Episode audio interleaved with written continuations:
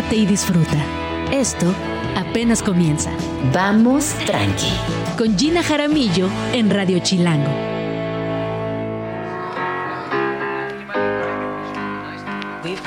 Muy buenos días. Bienvenidos a Vamos Tranqui. Son las 11 de la mañana en punto. Yo soy Gina Jaramillo y me da muchísimo gusto saludarles en este día que más es un día muy particular para la Ciudad de México. Es 12 de diciembre, el Día de la Virgen de Guadalupe, lo cual implica un montón de cosas. Uno, porque naturalmente vemos en las calles a muchas personas que se dirigen a la Villa de Guadalupe, estas peregrinaciones que son muy amplias, que desde anoche eh, pudimos empezar a observar, de hecho desde la semana pasada, pero anoche con mucha intensidad. Y yo les pido que si van manejando, vayan muy pendientes de estos peregrinajes para que seamos muy cuidadosos y entre todos nos pongamos mucho cariño y mucho cuidado. Eh, también la otra reflexión viene desde, desde el lado de las personas que llegan a la Ciudad de México. Sabemos que llegan caminando desde muchos lugares, que también invierten dinero, tiempo eh, en, esta, en esta tradición que por años ha sido, pues yo creo que una de las más importantes de la Ciudad de México. También hay otra perspectiva, aquellas personas que ni siquiera somos católicas o ni siquiera estamos eh, muy cerca de la iglesia, que sin embargo con la Virgen de Guadalupe, y me incluyo ahí, sí tenemos una aproximación interesante. Yo hoy traigo una, un vestido que más adelante les voy a contar porque es una que es una pieza que hizo un artista chilanga, justamente, véanla en redes, ahorita les voy a compartir, hasta me voy a parar para que la vean, es una intervención artística de una chava que trabaja con varios materiales, que hace graffiti, que tiene una pues una, una conexión interesante con la Virgen de Guadalupe. Y por supuesto, también está el trabajo de Sashenka, que desde ayer está subiendo fotos muy interesantes a su feed. Chequen todo lo que está compartiendo, específicamente con las personas que están llegando a la Basílica de Guadalupe.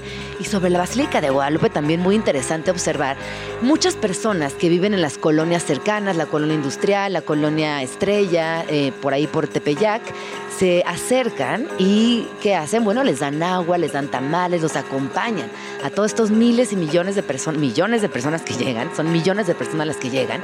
Eh, lo que hace la comunidad de, de vecinos es acercarles tamales, acercarles agua y pues acompañarles también en este importante día. Así que bueno, dicho esto, les voy a platicar todo lo que va a suceder el día de hoy, porque tenemos un programa muy rico, muy interesante, y ahí les va.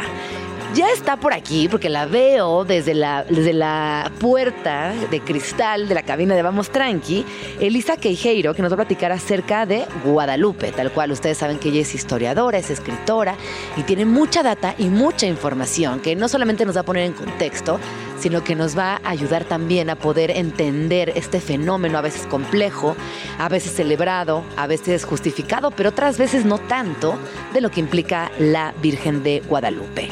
También estará por aquí Isaac Torres, que nos platicará en CDMX descentralizada toda la historia de la calzada de Guadalupe, que es naturalmente el camino principal para llegar a la villa desde, pues prácticamente Reforma, conecta con la calzada de Guadalupe. También estará por aquí Andrea Ramírez para platicarnos acerca de su proyecto de diseño llamado Antrópica, el cual combina materiales eh, como el plástico reciclado para realizar joyería. Y también un temazo, ¿qué onda con la literatura juvenil?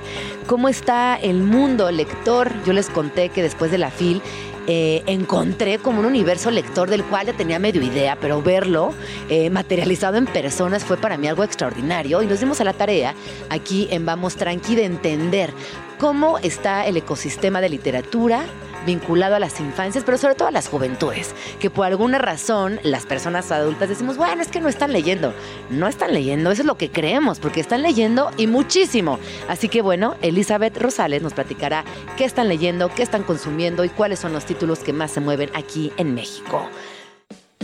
Escríbenos en Twitter o Twitter o X o X o como le quieras llamar arroba Jim Jaramillo y arroba chilango.com. Uso el hashtag Vamos Tranqui. 11 con 11 minutos. Es momento de pedir un deseo. Pidan el deseo que quieran, por favor. Que no tiemble, nos dicen por aquí. Pedimos ese deseo.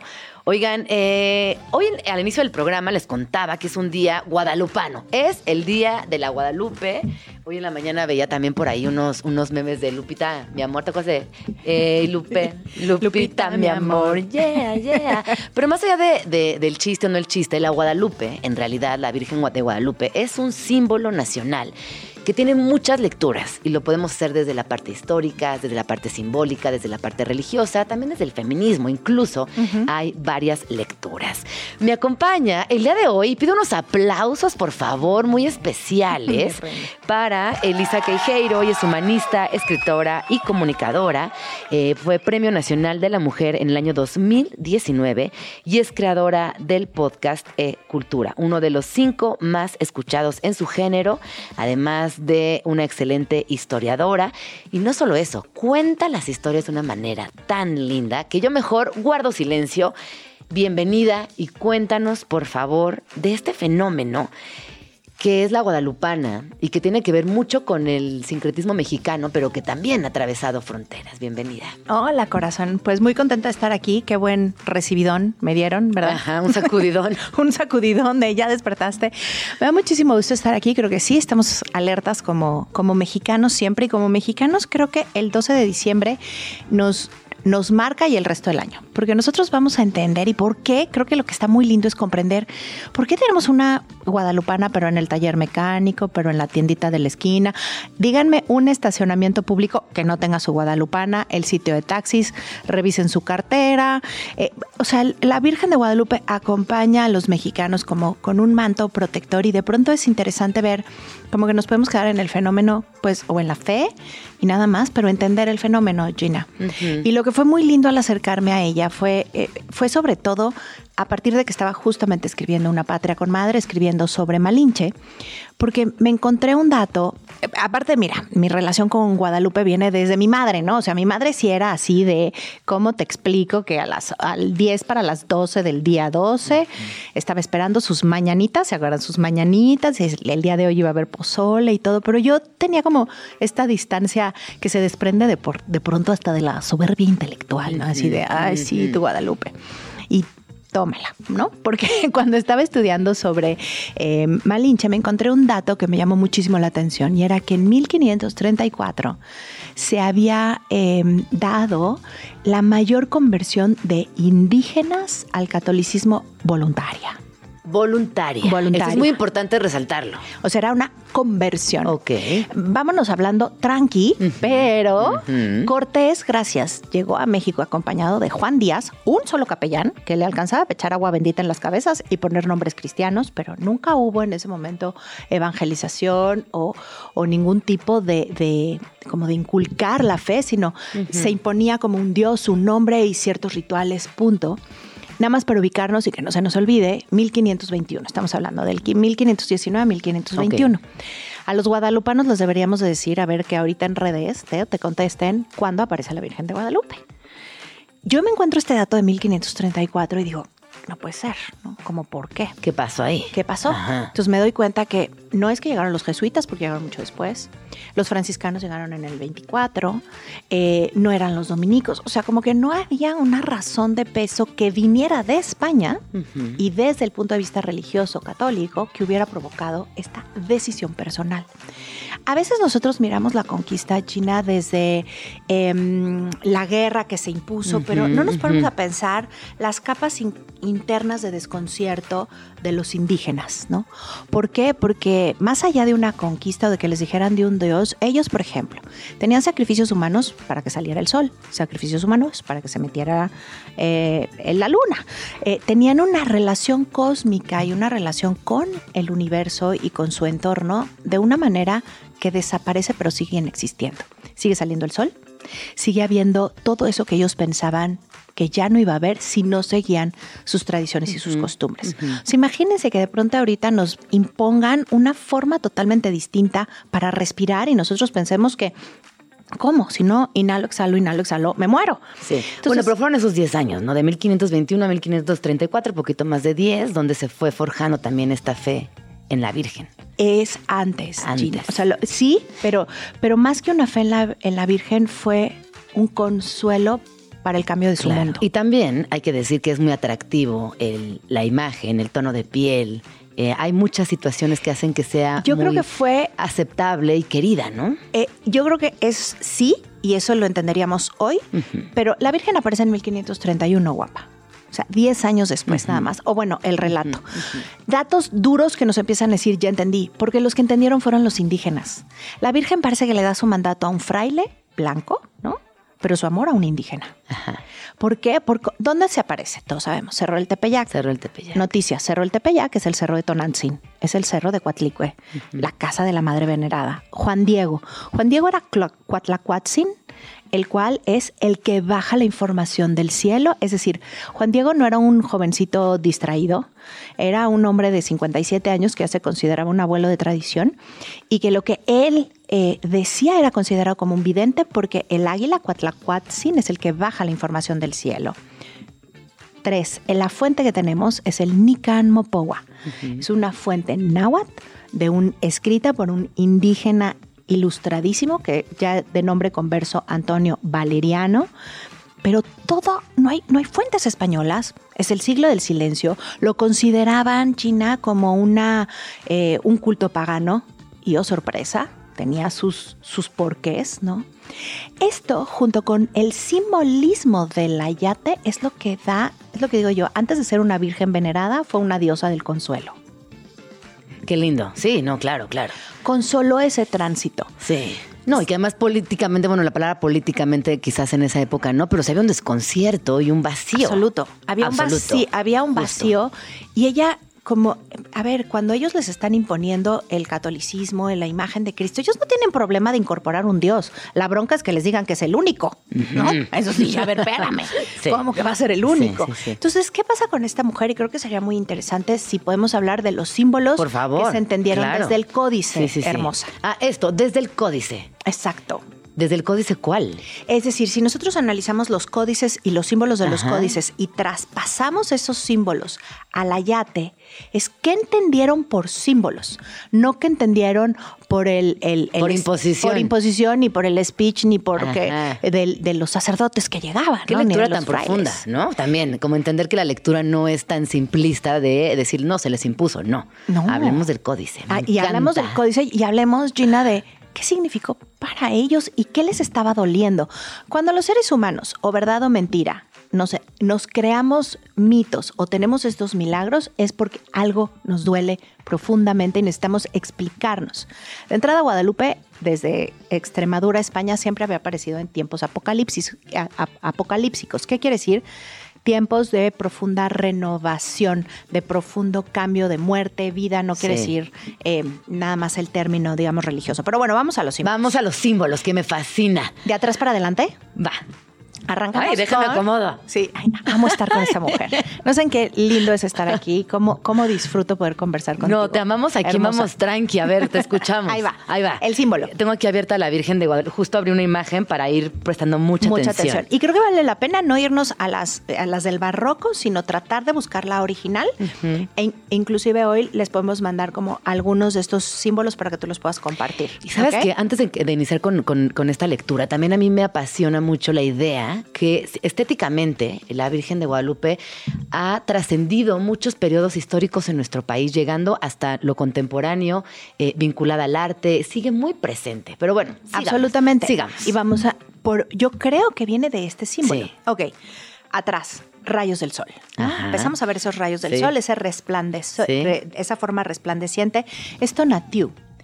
Sobre todo para los mexicas no había más deidad, deidad más importante que el sol, ¿no? O sea, Tonatiuh es el dios del sol y si nosotros vemos nuestro famoso calendario azteca, que no es calendario, sino que es el, el- el- la piedra eh, Solar. solar azteca, lo que tiene siempre van a ser esos rayos, el sol era fundamental. Es una deidad que viene desde ahí.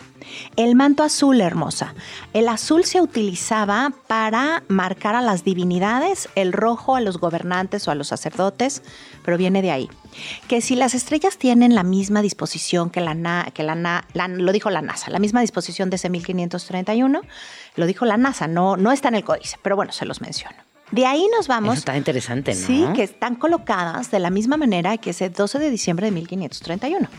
Eso es científico. No, pero además también esto de- te habla de toda la observación que teníamos de, de- de nuestro entorno, o sea, de la ciencia que en esa época ya estaba presente. Pues de alguna manera. Sí. Ahora, códice. ¿Qué sigue? El cabello.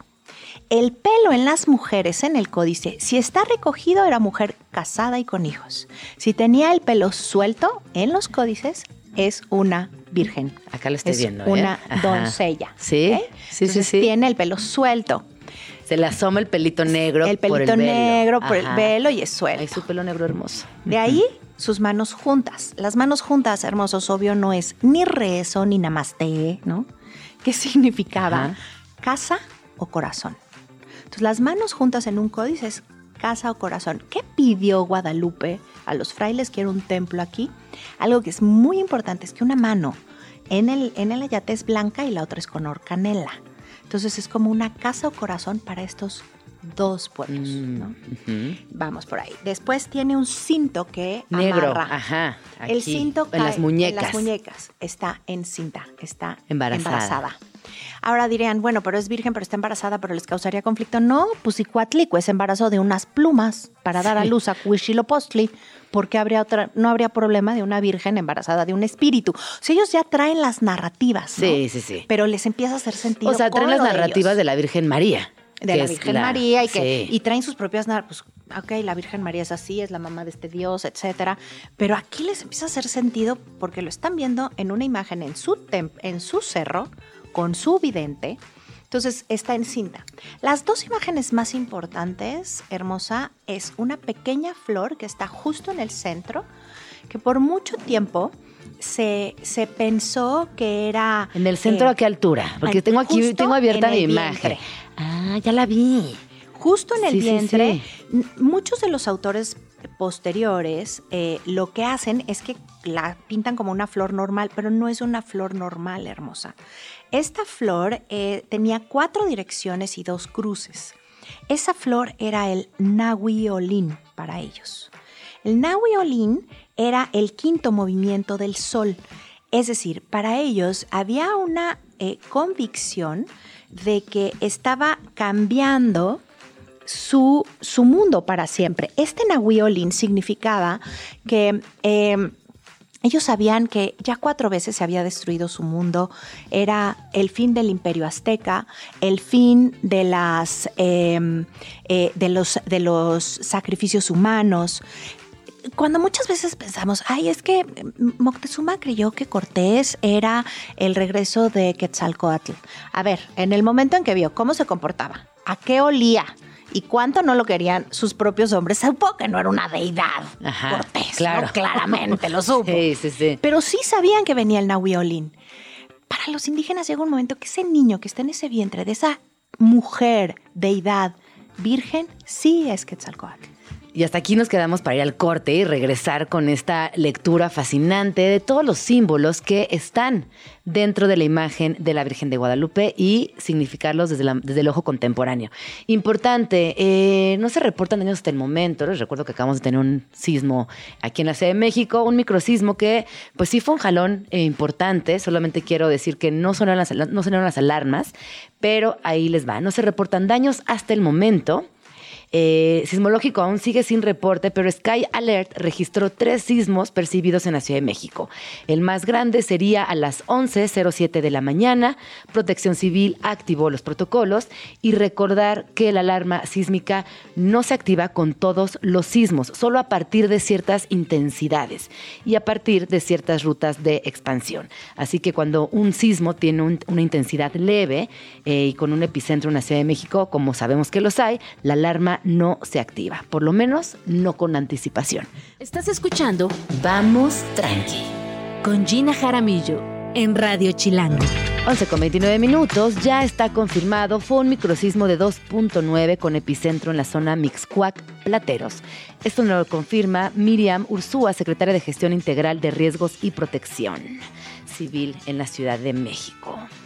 Eh, pues sí, estos microcismos de los cuales ya se han hablado mucho aquí en la Ciudad de México, este específicamente con un epicentro en la zona Mixcuac Plateros, o sea, al sur de la Ciudad de México, como muchos otros de estos eh, microcismos que se han generado este año. Bueno, seguimos con Elisa. Si nos acaban de sintonizar, les cuento que Elisa Queijeiro es humanista, escritora y comunicadora, además de Premio Nacional de la Mujer en el año 2019, y estamos haciendo un análisis muy profundo desde el simbolismo y la estética de la Virgen de Guadalupe, este concepto, esta imagen, este, este, esta mujer, esta deidad que nos ha dado tanto y que continuamente se hace presente en nuestra vida cotidiana. Antes de ir al corte, hablamos eh, de que eh, del manto, del pelo, de la expresión de las manos, de la flor que acompaña su ropa, y tú nos decías que bueno, que tú consideras que ella vino a llenar un hueco importante en su momento social. Yo creo que la narrativa desde Antonio Valeriano, porque es importante entender que la narrativa viene de un de- del mismo grupo indígena. ¿Qué es lo que ellos están viviendo en ese momento? ¿Cuál es su propio apocalipsis, no?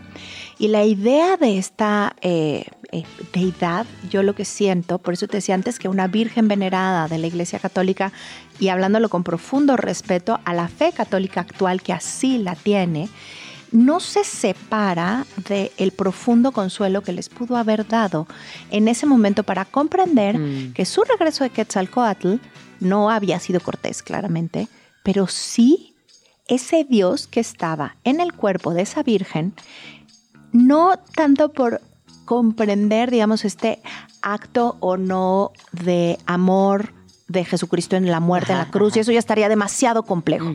Es nada más como para entender, ok, a partir de la llegada de este ser, de este Dios y de esta deidad, nuestro mundo cambió. Y seguimos viviendo, y sigue saliendo el sol, y sigue... sí, sí, Entonces fue como poder dar un paso a la aceptación si lo queremos hacer la lectura desde los símbolos, hermosa. En la parte de abajo va a haber otra flor grande, que sea la flor, es el, eh, el, el cerro nariz, que así está en los códices, por eso podemos hacer este símil de los códices. El, el- el cerro nariz es el cerro del Tepeyac. Y hay dos, icono- dos imágenes Ajá. importantes más que es las alas de guacamaya. ¿no? Sí, sí. Porque no hay iconografía cristiana que tenga alas de guacamaya. O sea, hay alas de águila, a- alas de paloma, obviamente, pero de guacamaya. Y luego ya saben que está el angelito, ¿no? El angelito. Muy creepy, ¿no? Con sus entradas y todo, pero eso está en toda, en mucha iconografía católica. Muchos dijeron, no, era Juan Diego. Mm, Eso no. es una sobremirada. Sí, Igual sí, que sí, si las imágenes en los ojos que se ve híjole, es como un sobre querer ver, pero lo demás, China, o por lo menos es a mí lo que les comparto y me hace sentido, Lo que has estudiado. y lo que he estudiado. Sí, claro. Y que he estudiado profundamente y digo, o sea, sobre todo dije, claro, ya entendí porque es un símbolo para nosotros. ¿Por qué no nos separamos? A ver, Gina, hoy los primeros en llegar son los grupos indígenas a bailarle a la Virgen. Eh, lo primero que tenemos en nuestras ofrendas de muertos, que es tan nuestro, es una Virgen de Guadalupe, ni siquiera ponen un crucifijo. Es una Virgen de Guadalupe porque nos identificamos con lo femenino, que eran las deidades también, dentro de las deidades principales y si no símiles que nosotros teníamos. Nos identificamos con la madre también. Nos identificamos con las mismas diosas que después fueron en, en- en- en todo también el mundo antiguo, fueron eliminadas en la imposición de la religión em, católica, de la religión eh, generalizada judio-cristiana, ¿no? Donde las diosas desaparecen, pero las vírgenes aparecen, ¿no? Y lo que pasa es que también de, de pronto aparecen las vírgenes con una distancia tremenda, ¿no? Ahí como... Es que pareciera que históricamente más bien querían que se, que se portaran bien. Yo pienso en Lakshmi, en todas estas eh, diosas, de- deidades en otras culturas que se enojaban, que eran muy furiosas, que, que tenían un temperamento Hipersexuales. hipersexuales y que tenían un temperamento fuerte. Y pareciera que con estas vírgenes, en realidad también lo que hacemos es apaciguarlas bastante. ¿Cómo meterlas un hay poquito que portarnos en el así, claro, cuál va a ser la, la, la vir- la virtud sí, que ahora sí, se sí. persigue, ¿no? Y entonces Lilith es un demonio y la. Virgen aquí y Magdalena es una prostituta y, y- y la Virgen es, fíjate que el, el- uno de los próximos eh, mm, contenidos que nosotros vamos a hacer de rebeldes, que nadie se lo espera, es sobre María, María Madre. A ver, hay que entender que en ese mundo estar embarazada sin varón llámelo virgen o no, Sí, sin sí, varón, sí, era piedra. Pues en este contexto sigue siendo todavía, Todavía, un ¿en cuántos desastre, países? ¿no? Y la gente juzga y observa y es como Ella aguanta vara, pero lo que aguanta más fuerte, digamos, si, si lo estudiamos y desde Flavio Josefo, ¿eh? no desde la Biblia, o sea, desde fuentes históricas, es que aguanta la misión de su hijo, hermosa, lo que el hijo quiere hacer, aunque le cueste la vida. Para mí ahí está, no, no, no es así como estoica al pie de la cruz. No, no, no, no, no. A ver, le están matando a su hijo, ¿no? Claro. Fue una mujer de carne y hueso, tremendamente valiente, Sí. que no la vemos así porque la iconografía y la narrativa como que no nos los permite. Pensando en la iconografía, en la narrativa y también los, eh, la historia, dependiendo del año en que se desarrolle, ¿qué dirías que qué papel juega la fe en toda esta narrativa? Yo creo que la fe es esa necesidad de pertenecer. Eh, y esa necesidad de sentirte acogido a algo, ¿no? El universo, el Dios en el que creas. No perdamos la fe en el ser humano, nos cuesta de pronto un poco, pero la fe en el ser humano, en uno mismo, en los proyectos. Yo creo que la fe, reina, es simplemente es un misterio. La fe es un misterio cuando sabes que sabes. Cuando te da consuelo, porque te da consuelo. Cuando te hace sentido, ¿no? Yo, eh, como seres humanos necesitamos primero ser colectivo para sobrevivir, entiéndase desde las cavernas, o, lo- o vamos juntos por el bisonte Sí, o sí, no la libramos, sí, ¿no? Entonces, y, y después necesitamos diferenciarnos. Entonces empezamos a inventar todas estas diferenciaciones de yo soy el elegido y soy elegido por esto y estos son mis símbolos y entonces primero lo dijeron unos y luego otros y luego otros y se crean esas capas de fe que generalmente se acomodan entre el miedo y también em, la superstición guapa. Sí, sí. Pero eh, digamos que esa sería como la parte no funcional de la fe. La fe es cuando sabes que tú vas para allá. Ajá. ¿Por qué? Porque eso te hace sentido, te hace coherencia y te vuelves a hacer vínculo con quien hace sentido y coherencia con lo mismo que tú crees. Te lo pregunto porque para mí la fe es muy poderosa y más allá del dogma, ¿eh? para mí el acto de fe es un superpoder de la humanidad. Es decir, sí, coincido contigo, eh, tener muy claro hacia dónde vas, hacia qué necesitas para llegar hacia allá y en un acto de fe lograrlo. Y bueno, ahí evidentemente se entrelazan muchísimas religiones, eh, creencias, un absoluto que pues el ser humano irá definiendo dependiendo cómo le acomode personalmente. Pero el acto de fe es profundamente poderoso. Es como, es transformador Sí. a más no poder. Es más, Sí. la fe de voy a quedar embarazada, ¿no? Sí. O sea, es, es como eh, eh, que me vaya como esa parte como tan humana y creo que es algo que lo necesitamos. Hay un libro que me gusta muchísimo de Deepak Chopra que se llama Conocer a Dios, que tiene sus buenos años. Ahorita ya, sabes, ya todo es cuántico y demás, muy elevado Deepak, pero me parece que ese primer libro es interesante porque nos habla del nivel de madurez con el que se relaciona el ser humano con su Dios. Entonces, cuando eres muy eh, infantil en tus propios comportamientos, tu fe es infantil. Y entonces necesitas un Dios Santa Closero, ¿no? El que te lleva, te trae, te dice, te torna, te castiga. Muy parecido al Dios del Antiguo Testamento, que ahí te encargo, no te lo que esto para. Porque pues, convierte pueblos en sal, Sí, sí, sí. este, eh, inunda a otros, ¿no? Es un Dios fuerte, muy padre, muy de te castigo y te me alineas, ¿no? Pero tienes el Dios que mereces. Tienes el Dios que necesitas, ¿no? O la deidad que necesitas. Y conforme tú vas como en un sentido de madurez, vas entendiendo que no puede haber tampoco ese acto de maldad mandado desde quién sabe dónde, Claro. que son narrativas Sí. de miedo para detenernos como seres Claro. humanos, ¿no? Sí, no, bueno, que yo te decía ahorita fue al aire que para mí es muy difícil porque pues yo soy bastante, a- pues sí, atea, ¿no? Me, me cuesta, pero cuando veo tu, tu- cuando te escucho hablar de la Virgen de Guadalupe y leo y estoy viendo en mi computadora todos estos símbolos, hay algo ahí que me, que me llama la atención y que me gusta también aprender. ¿No? Y es parte de tu Sí. ser mexicano Sí, y exacto. tu ser mujer. Totalmente. Es absolutamente. Y, y puede ser, mira, por algo los mexicanos cruzan la, la frontera cubiertos por el manto de Guadalupe, ¿no? Entonces, ahí está la fe de voy a llegar. Y si eso te hace bien, Adelante, vas. Todo lo que te haga bien, adelante, por favor. adelante. Sí, sí, sí. Y ahorita, y temblor o no temblor, ojalá que toda la gente de la basílica no lo haya sentido, porque ahí Sí. te encargo dos millones de seres humanos y un temblor que te agarre y no debe estar simpático, pero creo que observarnos a nosotros como mexicanos y ver lo que Guadalupe ha significado. Muchas veces me dicen, Elisa, ¿por qué le dices Guadalupe? ¿Por qué le dices Guadalupe? ¿Por qué no le dices Virgen de Guadalupe? Porque para mí es Guadalupe. No la Virgen de Guadalupe. Claro. ¿No? O sea, es eh, si es o no virgen, si viene o no desde el punto de vista católico, lo respeto profundamente. Vengo de una tradición así, pero mira, la Madre Teresa Calcuta decía: Mi fe es grande porque ya la dudé.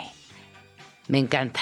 Sí, sí, sí. Entonces, yo creo que es lindo entender que es un símbolo para nosotros porque significó para el pueblo indígena lo que necesitaban en ese momento en medio del profundo desconcierto y dolor. Y de ahí lo fuimos tomando. Y después van a ser los criollos corazón, pero hasta el siglo XVIII, los que se sienten diferentes, los criollos no saben cómo plantarse en la vida, guapa. Los criollos no pertenecen a la, a la península, quieren esta tierra, pero invadieron esta tierra, eh, pero se visten como peninsulares, pero quieren ser locales, están perdidos en una identidad absolutamente.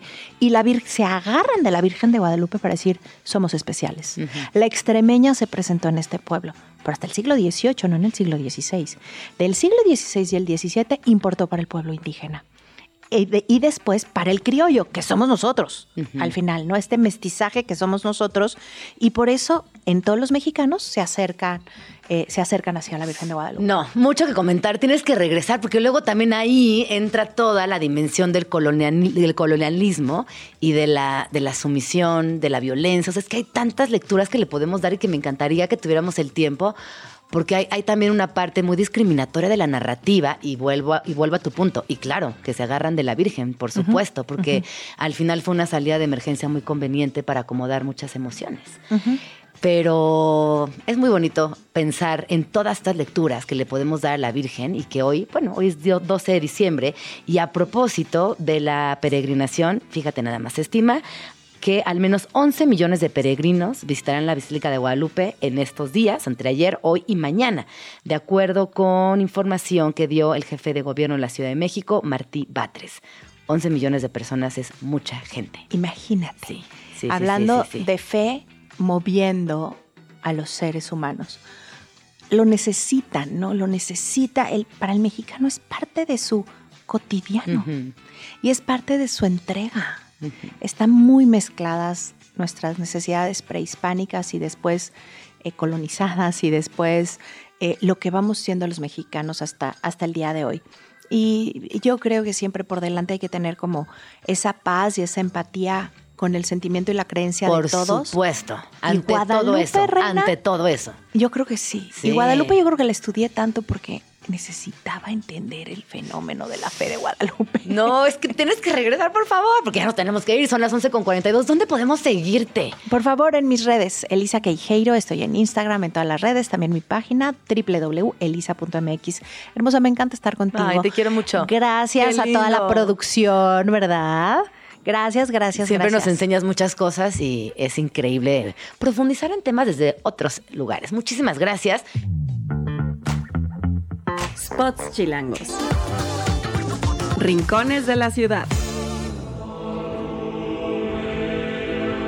Una visita obligada en la Ciudad de México, aunque no te sepas ni persinar, es la Basílica de Guadalupe.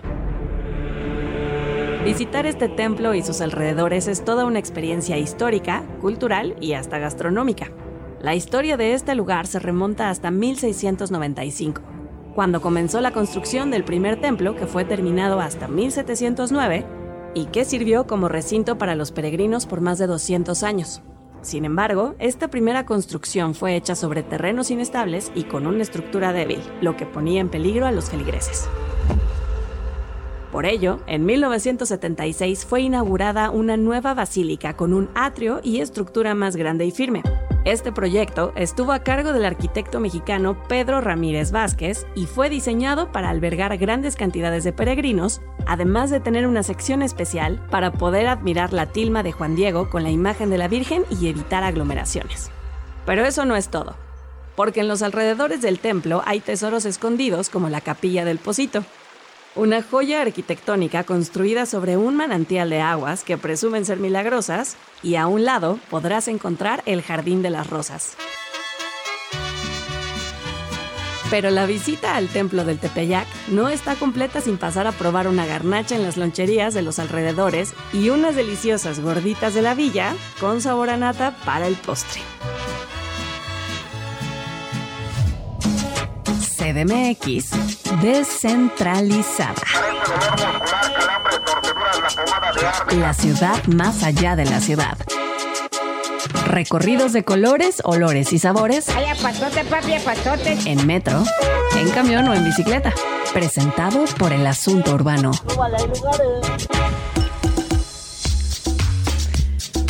11 con 45 minutos y ya está aquí en la cabina de Vamos Tranqui, mi queridísimo Isaac Torres alias El Chato, que nos viene a platicar de un tema que se conecta mucho con lo que platicábamos recientemente de la Guadalupana, que bueno, es un día muy, muy particular en la Ciudad de México, bueno, yo diría que en todo el país, pero claro, la villa está en la Ciudad de México, entonces este festejo se siente en grande, se hace presente la Virgen y desde anoche, ¿no? Los cohetes, este, el ruido, un, ruidito muy, muy particular, muy característico del, del Día de la Virgen. ¿Cómo estás, Chato? Muy bien, pues eh, amaneciendo con esta ciudad que, ya se movió, que la madrugada la pasó a ritmo de cuetazos y de uno que otro norteño y muchos mariachis en la puerta de mi casa. Ayer en la noche se armó una tertulia. La fiesta siguió en mi casa todo el fin de semana. Ayer fueron a cantar a las mañanitas a la Virgen. claro, porque al lado, de tu, al lado de tu, es que al lado, Isaac Torres vive en, en, en, Cuapa. En el pueblo de Santa En el pueblo de Santa Úrsula. Y es muy, bueno, su casa es, es, es, un, es un, espectáculo, su estudio. Pero eh, lo que tiene al ladititito es una capilla de la Virgen de Guadalupe. Muy bonita, muy bien cuidada, donde además eh, la, la comunidad vecinal siempre está muy pendiente, dan atole, hacen rezos y bueno, hay una, hay una vibra muy particular en, tu calle, justamente. Ayer le fueron a cantar las mañanitas, fueron norteños, fueron mariachis. Se y se armó en grande. Y se armó el guateque y salimos ahí a echar una que otra. Este, pues qué bonito que también la Guadalupe une, ¿no? Al final del día genera estos convivios, estos macro convivios en la Basílica de Guadalupe, pero también estas microfiestas en distintos barrios de la Ciudad de México. La Guadalupe une sin duda y pues una de las cosas importantes eh, como a nivel urbano de esta ciudad está marcada justo por la historia de la Virgen de Guadalupe y la aparición de la Virgen de Guadalupe en el Cerro del Tepeyac. La aparición de la Virgen de Guadalupe hacia la temprana era de la conquista en la Ciudad de México va a condicionar el desarrollo de la ciudad hacia el norte. La ciudad va a desarrollarse hacia el norte justamente porque existe la villa y porque existe esta aparición.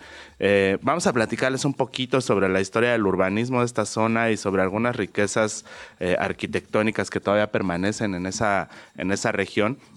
Y pues como siempre, eh, invitarlos a que recorran la ciudad por su propia cuenta, ¿no? Entonces, vamos a empezar nuestro recorrido en la glorieta de Peralvillo, justo donde termina la unidad habitacional Tlatelolco, de la que hablamos siempre, porque siempre aparece por ahí en medio del tejido urbano, porque ahí está y, desde ahí se construye la historia. Y justo en la intersección de lo que hoy son las avenidas Manuel González y el Paseo de la Reforma en su prolongación norte, estaba la antigua estación eh, de Peralvillo, la ronda de Peralvillo, donde giraban los trenes para dirigirse hacia el norte o hacia el sur o hacia el oriente o hacia el poniente. Que ojo, yo, yo aprendí que la ronda era de los trenes. Un día aquí en Vamos Tranqui que nos diste clase. Que se, gira. La ronda, ahí se gira. se llama la ronda porque gira el tren.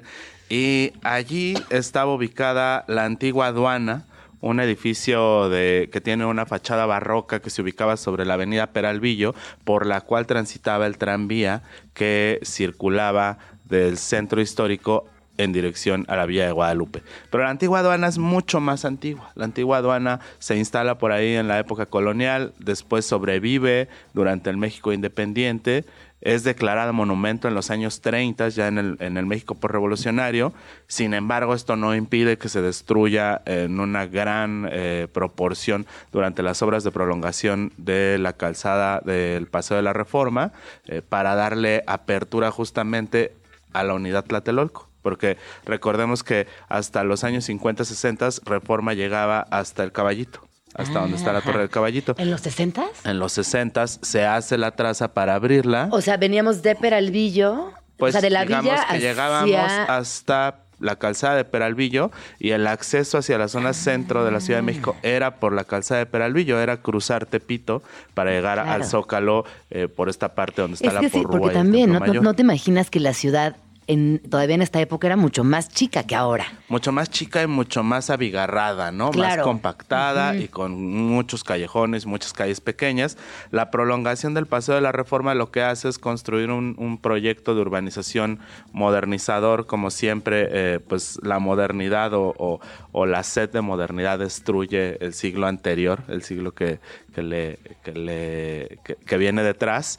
Y pues allí lo que pasa es que justo en donde está la Alameda Central, el Templo de San Judas, eh, de San Hipólito, eh, el Metro Hidalgo, se abre una avenida que destruye a la colonia Guerrero, la parte en dos, eh, crea un islote allí este, que, que- que se queda medio huérfano de la colonia Guerrero, corta también el antiguo barrio de Peralvillo, destruye las ruinas del Tecpan, eh, que hoy todavía se ubica un pequeño remanso ahí al pie de las torres de Tlatelolco donde está el mural de Siqueiros, y corta la aduana por su parte trasera para justamente unir a la calzada de Guadalupe con el moderno Paseo de la Reforma y Ah, claro. crear esa gran ruta que parte Sí, de la sí. puerta de la villa y que Ajá. llega hoy en día hasta, las, hasta Oye, la puerta de Santa es Fe. que qué fascinante, porque mientras ibas platicando, yo iba pensando mentalmente en estos espacios y que, que además no sabía que los tenía tan presentes en mi memoria. Y claro, lo acabas de decir perfecto, lo acabas de describir con una precisión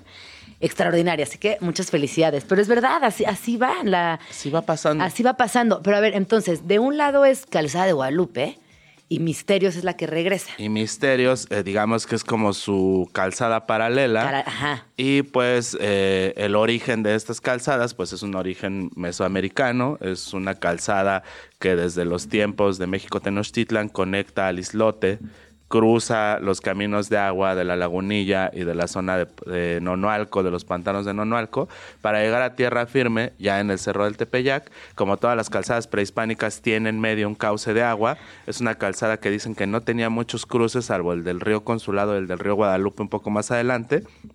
Y después, ya en la época colonial, pues evidentemente es utilizada y explotada con diversos fines. El principal de ellos, el traslado de mercancías y el segundo, la llegada, entrada y salida de fieles al templo de Guadalupe, que pues inicia, digamos, toda su historia hacia temprano el siglo XVI, cuando supuestamente aparece la Virgen a Juan Diego, y a partir de ese momento empieza toda una historia de edificaciones religiosas en torno al cerro de- de- Del Tepeyac. del Tepeyac, a donde pues ya anteriormente hubo un adoratorio a Tonantzin, ¿no? que es, eh, digamos, el origen primígenio de la figura de la Virgen de Guadalupe. ¿no? ¿Cuál es? Ahorita platicábamos también con Elisa de Tonantzin, de la Virgen de Guadalupe, que yo no tenía este dato tan presente. Cuéntanos un poquito más, eh, cómo, cómo fue la, la configuración de Tonantzin o este puente de fe entre Tonantzin y la Virgen de Guadalupe. Pues Tonantzin es una figura en el universo o en el panteón mesoamericano eh, que tiene una advocación especial que es la madre de los dioses, o sea, digamos que es como la madre de madres.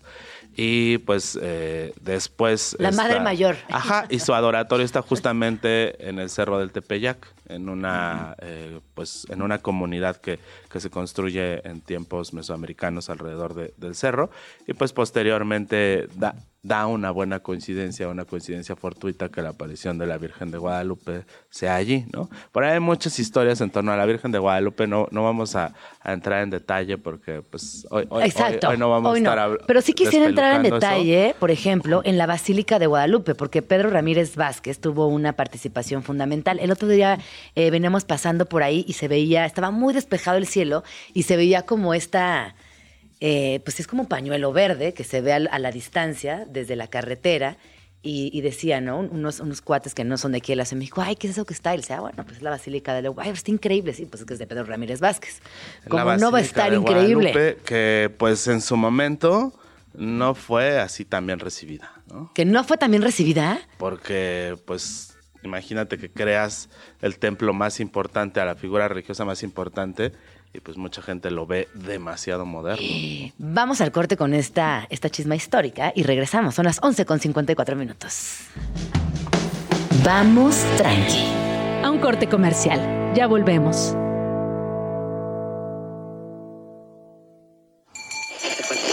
Radio Chilango. La radio que... Viene, viene, ¿eh?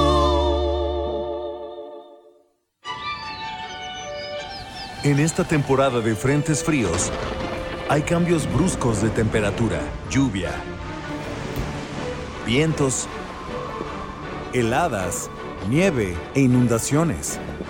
Con frente frío no me confío, por eso siempre escucho el pronóstico del tiempo. Abrígate bien para reducir el riesgo de enfermedades respiratorias. Con la Conagua y el Servicio Meteorológico Nacional estamos prevenidos.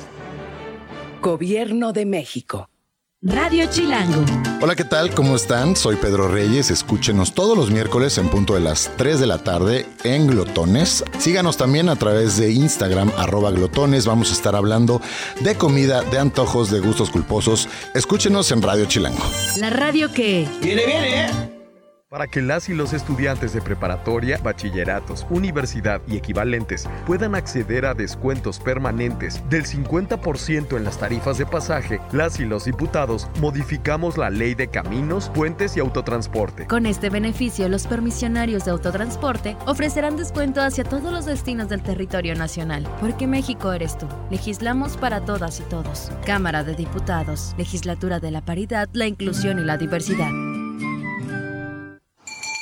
XH Info 105.3 FM, transmitiendo desde Avenida Parque Lira 156, Colonia Observatorio, Ciudad de México. Radio Chilango, la radio que... ¡Viene, viene! ¿eh? Estás escuchando Vamos Tranqui con Gina Jaramillo en Radio Chilango.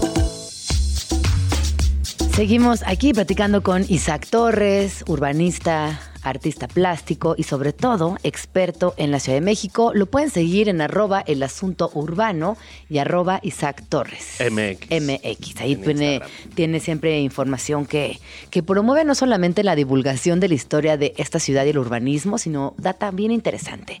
Bueno, entremos de lleno en el tema de los conjuntos arquitectónicos que configuran la Basílica de Guadalupe, lo que se conoce como la Basílica de Guadalupe, que en realidad son varios edificios. Es una, es una extensión de terreno enorme que se encuentra justo a las faldas del Cerro del Tepeyac, que es, uno del, es el primer cerrito que vemos hacia el norte y que forma parte de un conjunto de, de cerros y, y, de una serranía en realidad que es la Sierra de Guadalupe, que pues es ese, es ese gran eh, cerro que vemos al norte donde están las antenas del Chiquihuite. Uh -huh. De allí va bajando una cordillera y concluye justamente en el del Tepeyac, donde está ubicada la Basílica de Guadalupe y el conjunto de templos. Son muchos templos que se van edificando a lo largo de la historia desde el siglo XVII más o menos. Eh, quizás más bien eh, nos estaremos remontando hasta el siglo XVI, ¿no? cuando se construye uno de los primeros, la capilla de indios, que pues tenía por vocación adoctrinar a los indígenas, a los naturales, como eh, se les, les llamaba llamaban. también en aquel entonces. Eh, y eh, a partir de allí se van construyendo distintos, que la mayoría de ellos están construidos entre el siglo XVII y el siglo XVIII. Como sabemos, en toda la historia de la arquitectura virreinal y sobre todo de la arquitectura templaria en México, la mayoría de los templos se construyen, se destruyen, se reconstruyen, se construyen, se reconstruyen y van eh, como generando diferentes capas. Entonces vemos pedazos viejos, pedazos menos viejos. Eh, entonces está Y la como yuxtaposición de materiales. Ajá, exacto, Que- y que como de es alturas. Ajá, que eso es bien interesante porque una vez que prestas atención a estos edificios, eh, es increíble ver la mezcla de materiales y que también eso nos da muestra de las distintas épocas. Y las modas también, porque de repente tienes unos eh, barrocos muy eh, pues recargados, ¿no? Que le llaman barrocos churriguerescos. Luego tienes unos barrocos un poco más austeros. De pronto tienes fachadas que son neoclásicas, como el caso de la catedral, que tiene muchos estilos eh, a lo largo de su época, por- porque se va construyendo en, en siglos. Y bueno, está la capilla de indios, está la capilla del cerrito. Eh, y hay otra capilla que es muy, de- muy interesante, ajá. que es la capilla del Pocito. Ay, que me fascina ubicada la capilla del hacia Pocito. el lado oriente. Ajá. Que tiene por particularidad que está construida justamente eh, bajo un diseño circular. Sí, sí, Entonces, sí. Se habla de que es como de las únicas capillas que existen en su época construidas de esa forma. Hay otra capilla eh, perdida por ahí en, en la- en las orillas del centro histórico, eh, ubicada ya en los linderos de la colonia Guerrero, donde termina como el centro Guerrero en Garibaldi, que también tiene una forma así redonda muy, muy particular. Y que son chiquitas. Que, Son- también es- es son una ca- que capillitas. son capillas pequeñitas, redonditas y con un copetito también redondito. Sí, que en el caso de la Una pues, es un poquito Ajá. más. Sí, más bueno, el puesto no, es- no- no miniatura, no es así de la. Magic Nursery, pero sí, o sea, sí es chiquita para ser iglesia. Y Claro. Y luego, pues está el templo y convento de las capuchinas. Y finalmente la antigua basílica, que es eh, pues la que, digamos, genera eh, el mayor culto hacia principios del siglo XX y que permanece activa hasta pues ya muy entrados en la segunda mitad del siglo XX, cuando se crea el gran proyecto de reordenamiento del espacio y de construcción de una, una basílica que sea masiva. Ajá. Y una basílica moderna y una basílica que no fue bien recibida por su diseño y porque creativamente también era muy novedosa. muy novedosa, pero si, si la vemos fuera de si desprovistos de la idea del culto religioso, es una estructura muy extraña. Muy, Parece muy un extraña. circo. Parece un Medio circo. circo. porque es como, como media este, carpa en realidad. Tiene una carpa Ajá. así y luego abajo como un remate del edificio circular. Circular. Pues parece una gran carpa. Sí, sí, sí. Seguramente parte de la inspiración del diseño original tiene que ver con que una carpa puede albergar masivamente O como a con un tent. ¿Ves esta, esta Exacto. ¿no? Como una, este, sí, como un tent rojo también de estos que son como muy religiosos y que tienen una historia importante en, en países árabes, por ejemplo. Pero ¿a qué corresponde esa forma? ¿A qué crees que Que está, corresponde? nos, nos están diciendo por aquí en redes que está basada en el manto de la Virgen de Guadalupe. Exactamente. Nos Mm. ganaron allá los de las redes. Y por eso ay. tiene esta tonalidad verde Ajá. que le otorga la cúpula de cobre que con el paso del tiempo va generando esta pátina. Entonces es un proyecto conceptualizado eh, por José Luis Benyure y Pedro Ramírez Vázquez, en donde se proyecta esta idea, ¿no? Y los interiores diseñados por Fray Gabriel Chávez de la Mora, que es uno de los arquitectos religiosos que acaba de fallecer hace, hace poco tiempo, que fue Premio Nacional de Arte y, este, y que es el autor de esta iconografía muy moderna de las iglesias contemporáneas del siglo XX, esta tipografía Sí. alargada Ajá, y me con fascina. los signos redondos Sí, sí, que sí. es muy bella. Es muy bella. Y la incorporación de los materiales tradicionales y de la hoja de oro, pero ya con formas un poco más abstractas, ¿no? Ajá. Eh, que por ahí también, este, eh, en el caso de la basílica no, pero Matías Geritz también es uno de los grandes, este, de las grandes aportaciones al diseño de los espacios eclesiásticos eh, interiores en el siglo XX. Se crea este gran templo, eh, es un templo concebido para albergar masivamente a todos los fieles que acuden sí, sí. año con año y diario a este lugar.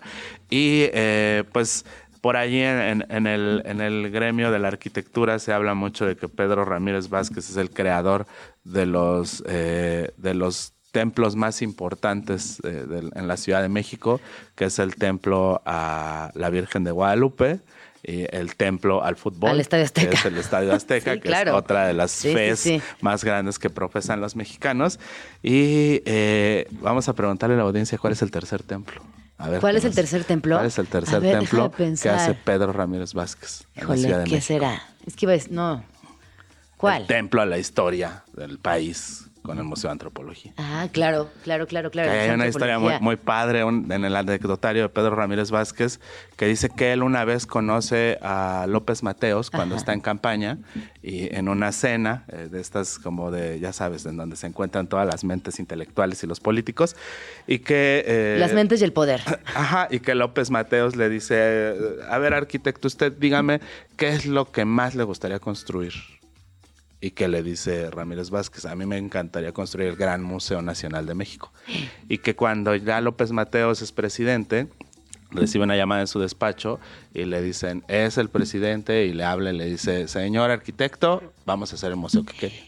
Y entonces hacen Y se aventó un gran templo. Entonces son Sí, sí, el sí. templo a la historia, el templo a la Virgen, el templo al fútbol, se los echa ese señor. Pedro Ramírez Vázquez. Sigan su trayectoria porque también luego tendremos que hablar solamente de Pedro Ramírez Vázquez y todos los logos que desarrolló, que también sin duda marcan el imaginario colectivo mexicano. Por supuesto. Vámonos, chatis. ¿Dónde podemos seguirte?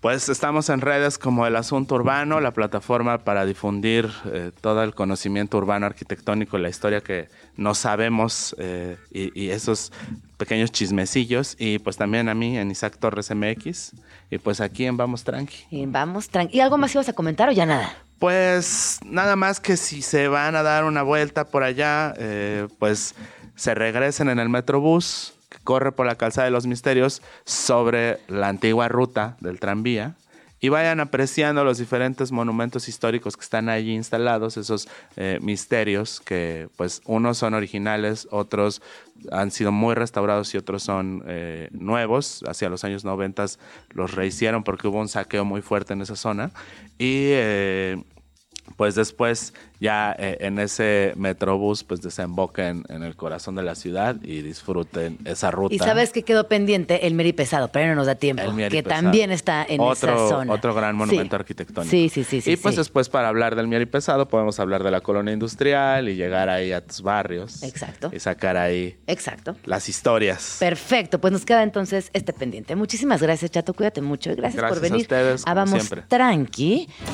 Agenda Chilango. En Vamos Tranqui, siempre hay plan. Máximo respeto a Alex Fernández, que hoy celebra 10 años de carrera en el Teatro Metropolitan. Después de cosechar éxitos en los principales escenarios de stand-up del país, de hacernos reír con su podcast y de colocar sus especiales de comedia en las principales plataformas de streaming, sin duda podemos decir que Alex se ha rifado. Por eso no te puedes perder su show de aniversario. Es hoy, pero seguro todavía alcanzas boletos en Ticketmaster y en taquilla. Agenda Chilango. Sabemos que la semana apenas está arrancando, pero ya se vale ir calentando motores para las posadas. Por eso te recomendamos echarte unos mezcales en el Salón de Agave, que trae para ti una nueva experiencia con una degustación de 6 a 10 mezcales diferentes. Mientras conoces más sobre el origen y el proceso de producción de la bebida de voz de los expertos. Para más información y reservar tu lugar, visita fiberup.com. Agenda Chilango. Armando Cristeto. La vida, la fiesta. El fotógrafo potosino capturó durante más de 50 años de trayectoria la vida de las comunidades disidentes que se hacían visibles y resisten por medio de sus vínculos afectivos. Puedes ver esta muestra fotográfica en la sala Manuel Álvarez Bravo del Museo de Arte Moderno en el Bosque de Chapultepec. Agenda Chilango. ¿Alguna vez te has preguntado de dónde vienen los sueños? Pues en la nueva exposición temporal Sueña, Misión 0030 del Papalote Museo del Niño, tú y tus pequeños podrán encontrar la respuesta. A través de ocho misiones secretas podrán entender más sobre el mundo del sueño y la importancia del descanso. Pasa una tarde divertida en compañía de tus hijos, hijas, primos, primas, sobrinos, sobrinas y con quien quieras. Consulta costos y horarios en las redes del Papalote Museo del Niño. Presentado por Agenda Chilango, los mejores planes de la ciudad en un solo lugar. Para más información, visita chilango.com diagonal agenda. El futuro es hoy. El futuro es hoy. Lo que se nos viene. 12 con 12 minutos. Sin duda el futuro es hoy y la pregunta o la afirmación, lo que se nos viene. Les quiero platicar un poquito acerca del plástico. Resulta que a nivel mundial se producen más de 400 millones de toneladas de plástico cada año. Las personas utilizamos aproximadamente 500 mil millones de bolsas de plástico de un solo uso al año, lo que equivale a un millón de bolsas por minuto o 50 bolsas por persona al año. Así que por favor, cada vez que vayan a utilizar una bolsa de plástico, piénsenlo dos o tres veces o las veces que sean necesarias. Chéquense esto. Según el Foro Económico Mundial, solo una de cada cinco botellas de plástico en el entorno se recicla, lo que representa un gran desafío para combatir la contaminación de los océanos, otro de los grandes temas que en 2024 tomará mucha relevancia.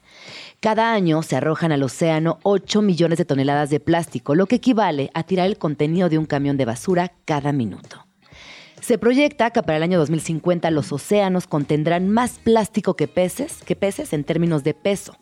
Y también, según el WEF, en los últimos 10 años se ha producido más plástico en el entorno que en todo el siglo pasado. En 1950 se produjeron 50 millones de toneladas de plástico. En 2008 fueron 245 millones de toneladas. Si con estos datos no prestan atención a sus usos y a lo que, lo que cotidianamente hacemos, híjole, creo que estamos en un problema. Yo, por lo pronto, después de leer esto, me quedo con muchas reflexiones. Y para seguir ahondando en el tema y ver qué sí podemos hacer, ya está el problema, pero qué sí podemos hacer o qué sí ya estamos haciendo. Me da mucho gusto platicarles de este proyecto que se llama Antrópica. Andrea Ramírez, escritora y editora y fotógrafa, me acompaña aquí en la cabina. Y Giovanna Merino. Y Giovanna Merino también, que son socias dentro de Antrópica y nos van a contar por qué es importante tomar estos datos y generar cosas lindas desde el diseño. Bienvenidas, chicas, ¿cómo están? Muchas gracias. Bien, gracias, bien, gracias.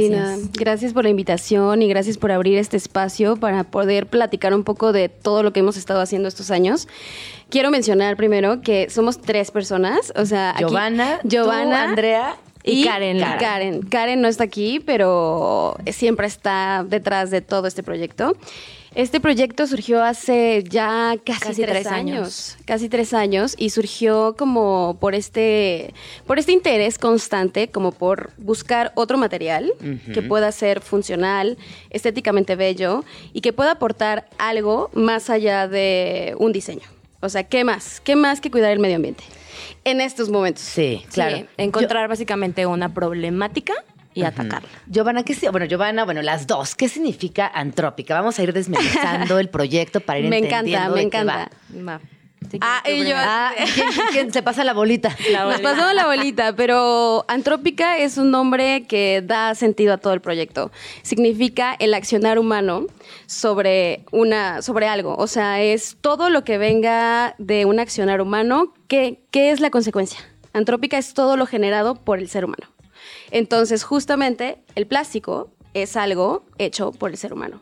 ¿No? El plástico, la abundancia del plástico y también lo que podemos hacer con ese plástico que ya está siendo existente aquí. Que tienen oportunidad, por favor, sintonícenos en YouTube para que vean estas piezas que les estamos compartiendo, que voy a tratar de describirlas porque es muy complejo. Claro, sí, es complicado. Eh, son piezas de plástico que cuando ustedes las ven tienen una textura muy amable al tacto, pero que además eh, comparten distintas paletas de colores. Por ejemplo, yo tengo un portavasos en la mano y tiene una paleta de colores súper luminosa que va del fuchsia al morado atravesando por el blanco y el gris, que pareciera también... eh, ¿Qué pareciera? Como, Como un mármol. mármol. Como mármol. Yo pensé Justo en mármol, justo. Las texturas se crean como este marmoleado. Sí, si mezclamos, de hecho, un blanco con un transparente, lo, puedo ver, lo pueden ver en nuestras redes sociales, es muy similar al mármol, como al ajá. Giovanna, tú estudiaste diseño industrial. Industrial. ¿Cómo se conectan? Porque tú vienes del mundo de la comunicación social. Sí. ¿Dónde se encuentran ustedes dos? Pues en el camino, básicamente, y con el mismo interés. Yo estudié diseño industrial, al igual que Karen, que Karen nuestra otra cofundadora. Eh, y siempre nos apasionó en general la manufactura, el crear, el, todo este rollo, ¿no? Eh, y pues justo buscando nuevos materiales, experimentar con nuevas cosas, encontramos el proyecto de Precious Plastic. Exacto. Investigamos más acerca de él y nos encantó como el concepto y de ahí, bueno, adoptamos como este, este concepto alrededor de Precious Plastic y quisimos eh, hacerlo de una manera como generando nuestra propia identidad y trabajar en ello y lo que caracteriza a Antrópica justamente es las mezclas, como tú lo Ujú, mencionas, ujú. esta combinación de colores, este marmoleado tan específico de la marca. ¿Dirían que esto es una tendencia global? Porque me, me- me daría mucha fe de nuevo en la humanidad, ¿no? Que esto se empezara a Em, generar en otros lugares y con más constancia. Sí hay muchos más proyectos a lo largo, en todo el mundo, eh, porque justamente lo que quiere hacer Precious Plastic, que nació en Holanda, es este, pues que todo el mundo lo empiece a hacer. O sea, si tú tienes conocimientos, por ejemplo, ellas como diseñadoras industriales, súmate al proyecto. O sea, quieres hacer cosas, quieres hacer manufactura, quieres hacer objetos, pues hazlo, pero hazlo con este material. Porque además hay una, hay una situación respecto al plástico y es que evidentemente tiene muy mala reputación, porque nos ha hecho mucho daño, porque nos está rebasando en todos los sentidos, porque leemos estos datos de cuántos millones de botellas de plástico hay al año que terminan en el océano. O sea, hay algo que es muy negativo respecto al plástico. Pero ojo, yo cuando veo estas piezas, no solamente me da mucha emoción que podamos construir algo positivo desde este lugar que ya es una crisis, Sí. sino que además esté generando mercado, que se convierta en una posibilidad de mercado justo, que apoye al diseño por un lado y que también nos haga consumidores de materiales que tuvieron otra vida y que ahora podemos consumir desde un lugar distinto. Sí, y sí, justamente el plástico tiene mucho connotación negativa, pero en realidad sí, el plástico es un gran material, ¿no? Es ligero, tiene grandes propiedades, se puede eh, transformar, se... eh, por ejemplo, e incluso nosotras, si alguna pieza sale como dañada, no nos sale bien, esa misma pieza podemos volverla a hornear y se vuelve a transformar como en otro producto, ¿no? Esos son los beneficios del plástico. A ver, platíquenos eh, ahora sí del proceso, cómo, cómo llegamos a esto. Te dijiste hornear y me, ya, no, me dio mucha emoción. Pero antes del proceso creo que es muy Ajá. importante mencionar la economía circular, que es justamente todo lo que tú estás diciendo. O sea, estos nuevos nuevas formas de consumo que realmente es una emulación a la naturaleza. O sea, el ciclo tiene que seguir. O sea, no se cierra, no es ya uso algo y va a la basura, no, los residuos se tienen que empezar a circular otra vez. Y entonces, ¿qué es lo que hacemos en la economía circular y el suprarreciclaje? Es eso, es justo eso, es extender la vida de algo que ya se supone que va a terminar su vida útil en ¿qué, qué cuánto te dura tu botella de shampoo? Sí, ni me las mencionas. Exacto. Me da, me da mucha, mucho remordimiento. No, no, no, no. Y, y- y creo que parte del camino hacia una economía circular justamente es dejar el, el remordimiento y ver qué puedo hacer. Que no te cause Me estrés, gusta que te, que te me diviertas, gusta o esa sea, que te diviertas Claro. en ese proceso. Y bueno, hablando de proceso, ahora sí nos va a contar un poco más Un sobre poco eh, la magia del suprarreciclaje. Me- igual también, eh, también es eh, como contarles más que es el suprarreciclaje, ¿no? Este término que no está tan conocido, está más conocido en, en el área de moda, en lo textil, eh, pero suprarreciclaje puede ir a todos los materiales. Nosotros hacemos suprarreciclaje con el plástico y les cuento rapidísimo cuál es la diferencia de reciclaje con suprarreciclaje. Reciclar, como lo explicamos nosotras rápido en talleres y así, es, por ejemplo, tomar un residuo plástico de una botella, supongamos PET o una botella de champú, este residuo lo, lo toman y lo transforman en otra botella, ¿no? Y tiene una, una vida útil, eh, pues corta.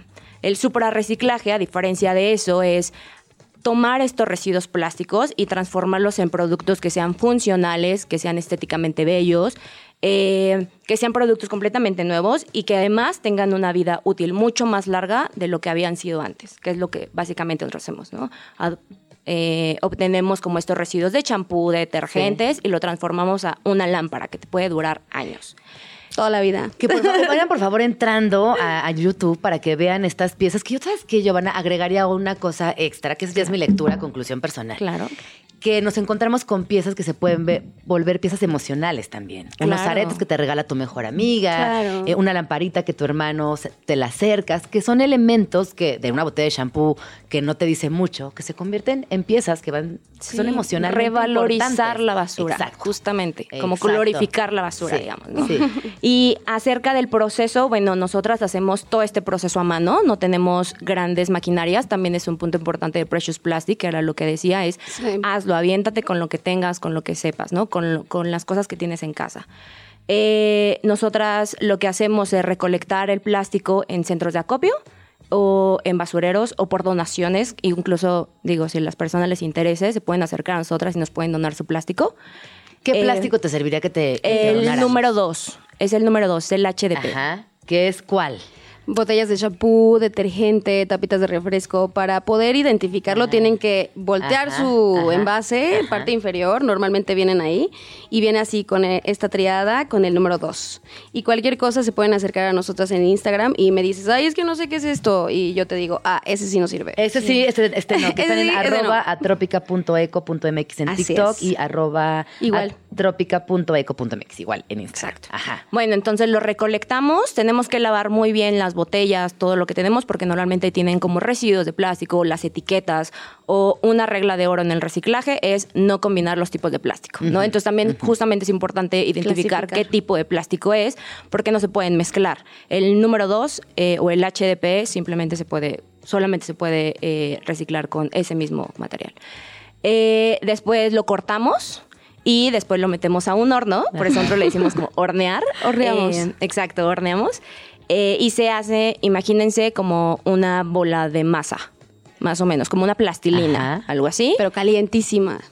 Ajá. Y, y obviamente no es como tan suave y tan... Ah, no es tan suave. No, no, Ah, no. yo me imaginé un Play-Doh así de que... Es como un chicle, no lo sé, como... Pero como un chicle duro. Ajá. Sí, sí, sí. De esos que te cuesta trabajo. Ajá. Exacto. Te cuesta y trabajo. que se comprime. Ajá, así. Exacto, es más complejo. Es sí. mucho más complejo. Y después ya lo metemos eh, a moldes. Con, utilizamos una prensa, eso sí la mandamos a hacer, nosotras ahí como a nuestras dimensiones, etcétera. Y listo. Ya, o sea, ahí le damos Es un como. proceso bastante Es largo. muy Es largo. largo, Sí. muy manual, que lleva mucho tiempo. Y sí. muy bonito. Muchas felicidades, chicas. Repito, si pueden, métanse ahorita a nuestro Instagram, a nuestro canal de YouTube, porque le estamos compartiendo estas piezas Increíble. que, sobre todo, eh, repito, al tacto son muy amables, los colores están alucinantes, las paletas de colores que han seleccionado para cada, para cada objeto, eh, pues tienen mucha onda, están muy cool. Eso es importante Sí. también decirlo. Eh, Andrea, Giovanna, ¿dónde podemos seguirlas? Pues síganos en nuestro Instagram, arroba antropica.eco.mx, en TikTok estamos igual, y ahí les compartimos muchísimo más de todo el proceso, les, les enseñamos cómo lo hacemos realmente, y ahí es donde te enamoras del reciclaje y encuentras como, por esto las voy a seguir. Sí. Y si tuvieras, tú, a Giovanna, Andrea, si tuvieran que decir por qué es importante entrarle al reciclaje y por qué es una salida real para lo que nos espera en un futuro, ¿qué dirían? Ya no tenemos otra alternativa. O sea, no me quiero ver así súper orillándolos a que se unan a nosotras, pero pues qué mejor que encontrar proyectos hechos a mano, hechos por mujeres mexicanas, hechos pensados en el medio ambiente, pues tienen que sumarse. No hay de otra. Sí, definitivamente, justo como dice Andrea, o sea, nuestro consumismo nos ha orillado a que sea una necesidad, no, no, ya no es un gusto, ya no lo haces como por, por buena onda, sino porque realmente lo necesitamos. Muchísimas gracias, Andrea Ramírez, Giovanna Merino. Ellas son sociofundadoras de Antrópica. Síganlas y seguimos. Escríbenos en Twitter o Twitter o X o X o como le quieras llamar. Arroba Jim Jaramillo y arroba chilango.com. Uso el hashtag Vamos Tranqui. 12 con 32 minutos, vamos tranqui, les voy a dar el último reporte sismo y es el siguiente. La Coordinación Nacional de Protección Civil reporta saldo blanco las unidades de gestión integral de riesgos y protección civil de las alcaldías tras los microsismos registrados esta mañana en la Ciudad de México. Les recuerdo que fueron tres microsismos eh, que se sintieron bastante fuertes, sobre todo en ciertas zonas de la Ciudad de México, pero saldo blanco y ya saben, todo el día de hoy y en realidad siempre estar muy pendientes, eh, buscar siempre la ruta de evacuación, no importa a qué lugar lleguen, tener bien identificadas esas posibles salidas y como siempre el nivel de reacción de las personas que vivimos en la Ciudad de México es de aplaudirse. Así que muchas gracias a todas las personas que se han comunicado y nada más resaltar de una vez, una vez más, perdón, que fue saldo blanco. Bueno, llegamos a un tema que aquí en Vamos Tranqui nos gusta tratar mucho y tiene que ver con la lectura. Eh, hay este este mito. Ahora sabemos que es un mito de que la gente joven no lee.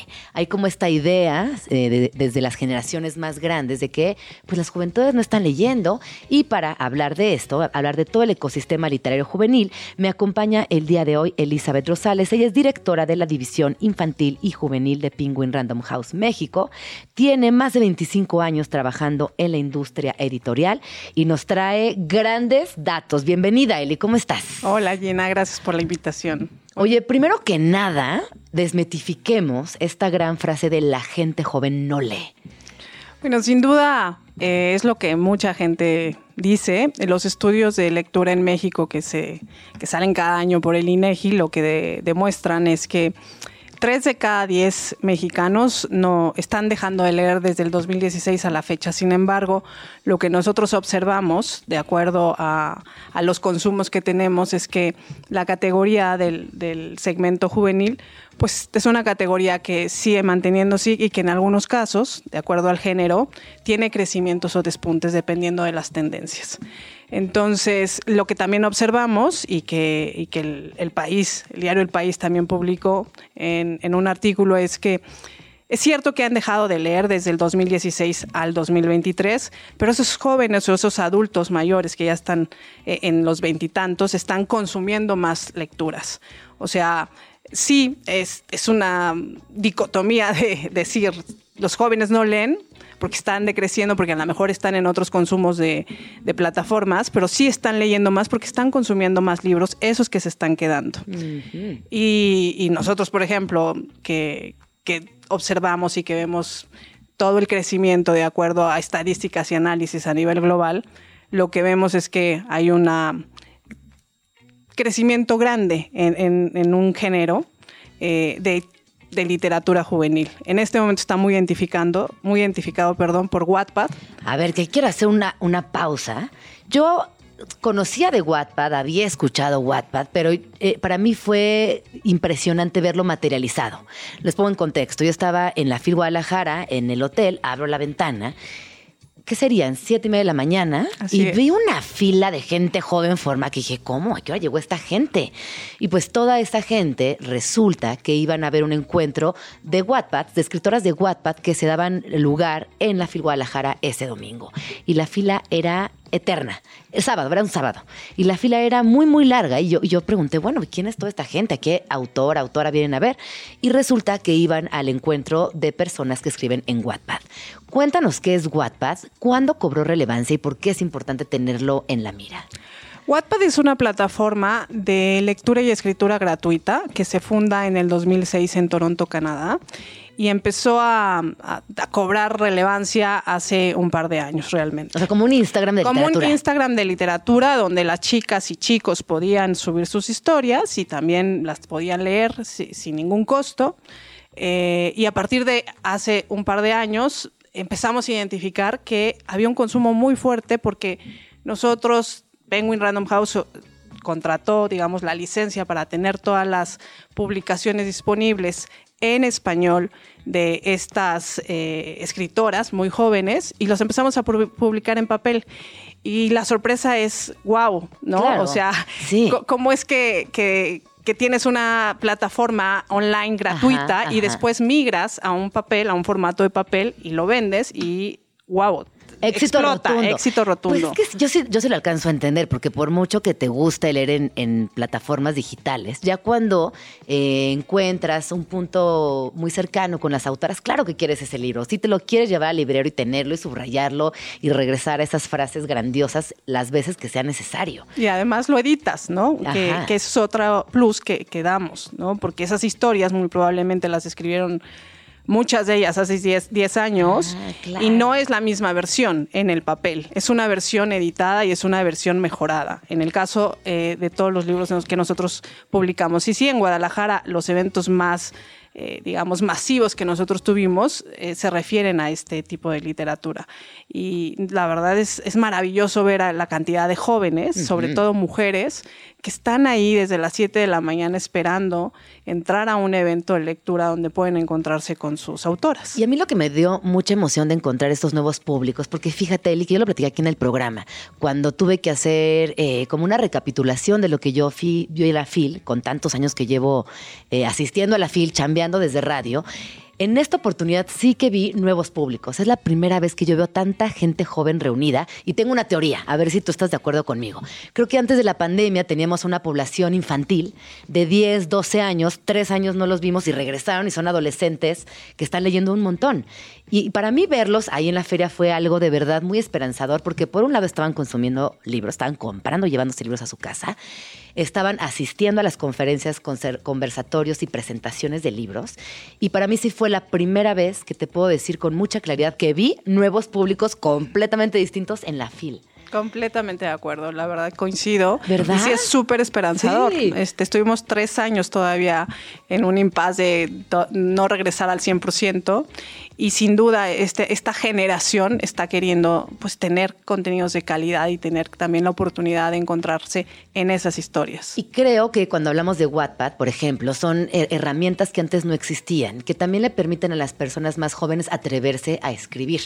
Ya si después migran a narrativa, a literatura, a ensayo, a otro tipo de libros, eh, en otras categorías, digamos, más posicionadas o más eh, clásicas, con una tendencia de muchos años, sí es Wattpad un lugar donde pueden empezar a escribir y decir, bueno, yo estoy escribiendo este cuento, ahí les va a ver qué piensan y entender también cómo se mueve esa historia, como la inmediatez que, que les da esta, esta nueva forma de escritura. Sin duda, y la verdad también hay- pues les ayuda mucho a, a crear una comunidad, ¿no? Sí. Lo que vemos es eso, que, que se comunican entre ellas y que es la puerta de entrada para seguir con otro tipo de lectura Claro. después. Oye, a ver, Navidad.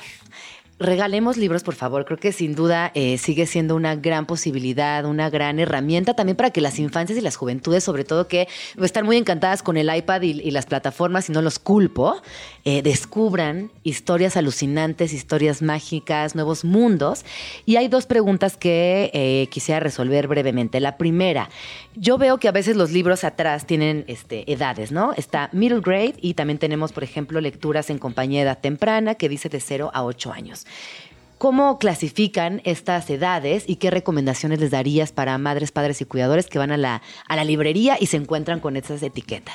Bueno, en principio, eh, estas etiquetas o clasificaciones son solicitudes escolares, ¿no? Como, como una guía. Sí. No, no es que únicamente, sea para únicamente eso. tenga Ajá. que ser para eso, porque una persona de 90 años, por decir una edad así muy loca, puede leer un, un- un álbum ilustrado porque le transmite una un contenido diferente. Em, nosotros llamamos lectura en compañía a toda aquella clase de libros de 0 a los 6 años que son álbumes ilustrados o novelty books, que lo que hacen es que el cuidador, el padre, el tío, el abuelo, lo- quien, quien esté cerca y que quiera acercar a su hijo a la literatura, pues lo vaya acompañando en, esta, en este camino. Que más es preciosa esa edad donde te lee tu persona favorita de la familia. Exacto, yo creo que también un, un- una- un dato importante o una recomendación, si, si me dejan hacerla, es siempre los niños tienen que ver a los papás o a los eh, que están cerca de ellos leyendo, porque es la única manera en la que ellos van a adquirir el hábito. No, no, no le puedes exigir a un niño que lea si no te ve a ti leer. De acuerdo. Eh, y en ese sentido puedo recomendar un par de, de álbumes Por ilustrados, por favor. favor, eh, que estamos creando justo localmente en México. Eh, iniciamos con dos. Uno es el, el de ¿Dónde está Arte? Que ya vino de, Eka Ya vino Eka, acá contó. Álvarez. Con, con- contigo y con ella inauguramos esta, esta colección local. Y por supuesto el Guardián de los Quesos, ¿no? Sí quiero súper recomendarlos porque son grandes opciones eh, de contenido infantil para que en esta Navidad puedan estar cerca de sus hijos. Ay, muchas gracias, Eli. No, gracias a ustedes. Y después tenemos otro género que es de 8 a 12 Ajá. años que nosotros llamamos que es un middle grade. Que es emocionantísima esta edad, ¿no? Exacto, También. cuando los niños ya empiezan a leer solos. ¿Qué, qué es? ¿no? ¿Harry Potter, por Harry ejemplo? Potter, Isadora Moon. Ay, Isadora Moon, otro David fenómeno Williams, global. Judy Moody Judy. Moody, ajá. Eh, la verdad es que... Ah, esos- Roald Dahl también está en esta, también ¿no? está en esta. Entonces estos son libros que, que traen texto, pero también trae ilustración. Ya no están el 100%, el 90% Momo. ilustración. Momo, entra también. en esta categoría. Que no sé, a ver, ¿qué piensan la audiencia? Que son estos libros entre 8 y 12 años los que recuerdas muchísimo después en la vida adulta o los que de alguna manera te van eh, guiando hacia qué tipo de literatura terminarás en un futuro. no todos los que acabamos de decir ahorita pues se súper antojan y son grandes regalos de Son- Navidad. Son súper clásicos los que habamos que decir, pero creo que pueden ir a cualquier librería y pedirle a su librero de confianza que les recomiende lecturas para niños de 8 a 12 y lo tienen muy identificado el, el segmento. ¿no? Sí, porque yo que estoy en segmento 8-12 con mi hija grande, por ejemplo, bueno, con los dos, eh, sí es eh, una conversación ampliada hacia las, hacia las familias. De, bueno, ¿y qué estás leyendo? Porque claro, cuando agarras todo Harry Potter, te echas de un jalón Harry Potter, luego Isadora Moon y todo lo que tiene que ver O con Diario de Isadora Moon. Acabamos de lanzar la de Greg. novedad que también es un fenómeno Oye, a ver, platiquemos de este fenómeno, ¿no? porque yo no, no, no sé nada del diario de Greg. Bueno, sé poquito, pero eh, también hay Cari, también hay este, foros en internet. O sea, es una cosa gigantesca. Pues son 18 libros publicados hasta el momento. Y ¿Pero quién es Greg? ¿Qué hace? Greg es un niño que, que es hermano menor de un adolescente. Ah. Y entonces en él, eh, el libro va descubriendo pues todos esos momentos en los que cambia de la primaria a la secundaria. Y es una historia llena de humor y donde van transfiriendo todas las etapas en las que van viviendo los niños de 8 a 12, que se van perdiendo de niños a, preadolescentes. Entonces, creo que por eso también es muy importante el, fenómeno que ha, tenido en todo el mundo, porque se, se, traslada a lo que siente el niño en esa edad. Entonces, la verdad, también súper recomendable. Acabamos de publicar la novedad ahora en, en noviembre en Phil Guadalajara y pues no sé, nos da para muchos, muchos. Claro. Este, Oye, luego también te quiero preguntar acerca de manga. Aquí, aquí vamos, tranqui, ya hemos platicado del fenómeno manga, que es otra categoría que pareciera que, ay, nadie está leyendo y bueno, están consumiendo manga y leyendo un montón de manga, que también... Eh, pues de alguna manera te conecta con, pues, con, con una cultura que abarca globalmente el fenómeno manga.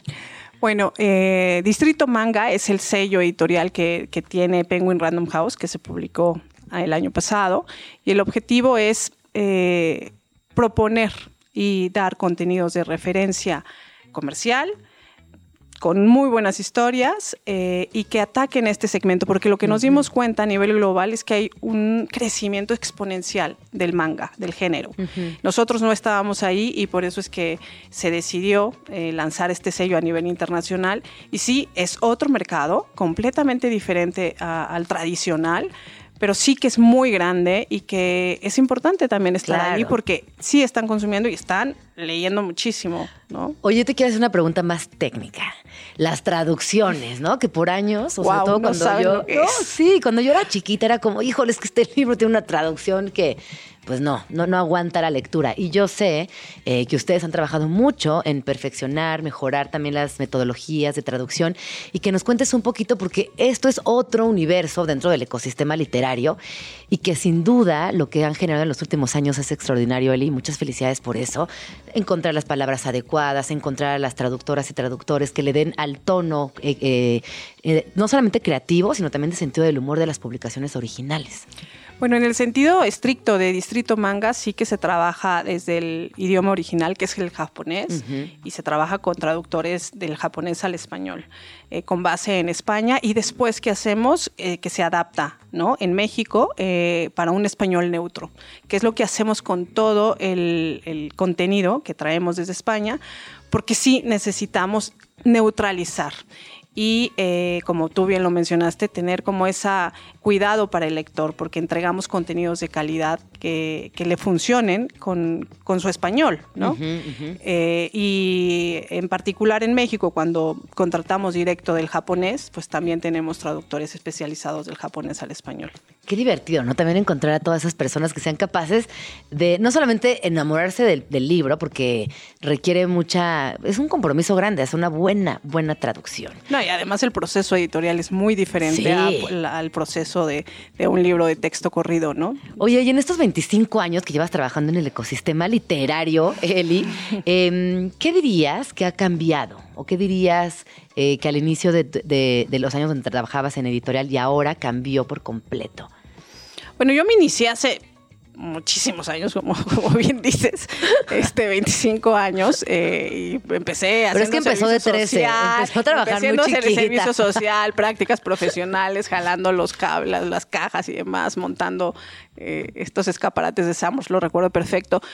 ¿Qué ha cambiado? Yo creo que en este momento le damos más valor a la lectura, ¿no? Lo, lo, lo, lo conviertes más como en una opción eh, sexy, creo que para los jóvenes. Y también eh, ha cambiado que todas las editoriales están viendo que el consumo de la literatura juvenil pues es un consumo que se mantiene en crecimiento y que los jóvenes tienen una voz muy importante y que necesitan contenidos de calidad. Eh, yo desde los hace 25 años a la fecha, por supuesto, transité por muchas áreas, ¿no? inicié en el área de comunicación y acabé este, con, mucha fortuna en el área editorial. Entonces, pues nada, este, eso creo que ha pasado. Y también es como muy interesante ver cómo los movimientos sociales, las épocas, las modas, las, tendencias, ¿no? Ahora los consumos LGBT están en super boga y ahora se puede hablar más y ahora activismo, feminismo. activismo, feminismo, o sea, tienes más oportunidad, ¿no? De alzar la voz y de buscar ese tipo de contenidos también con autores y también te das cuenta de lo que quiere el consumidor lector. Oye, y, por último, antes de que se nos acabe el tiempo, quisiera también mencionar, que esto también me impresionó mucho en Guadalajara, yo vi mucho negocio de libros a series. Hay ahí también una, una, una nueva herramienta, una nueva posibilidad de consumo de literatura que se está yendo hacia el audiovisual, que evidente, era obvio porque yo lo veía en las plataformas y cuando me metí a ver la tele, pero ya en el día a día, en la feria, encontrarme con esas negociaciones me dio, pues como que me actualizó. Dije, ah, no, está en grande. Sin duda el contenido siempre va a ser la fuerza, ¿no? Para ese tipo de industria, eh, en ese formato.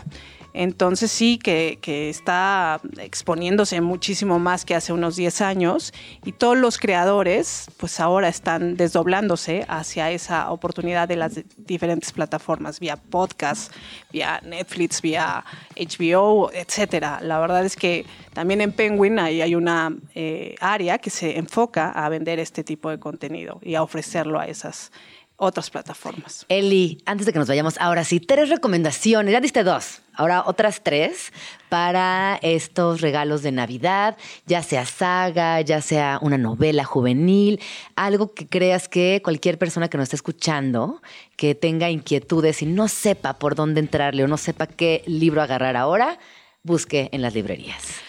Bueno, les voy a recomendar uno para 8 o 12 años que se llama Luis y Caro eh, contra los fantasmas de la ciudad, que es de Beca Duncan sí. y Chuy Campos, y es un libro de verdad eh, que te traslada a, a la historia. Oye, de, y la Ciudad de México es la un Ciudad de personaje, México. Hay que decirle a Beca fantasmas. que venga. Hay sí, que por decirle a favor, Beca que porque venga la verdad programa. se van a encantar de toda la cantidad de historias que hay ahí. Entonces, se los recomiendo mucho porque además, pues tiene mucho este suspenso y eso ayuda muchísimo. Fantasmas, también. suspenso y Ciudad de México en este título. Exacto. Luego, eh, otro libro que para los papás y los eh, toda la gente que está cerca de pequeños, mi libro es así de Florencia Cambarieri y María Fernanda Maqueira.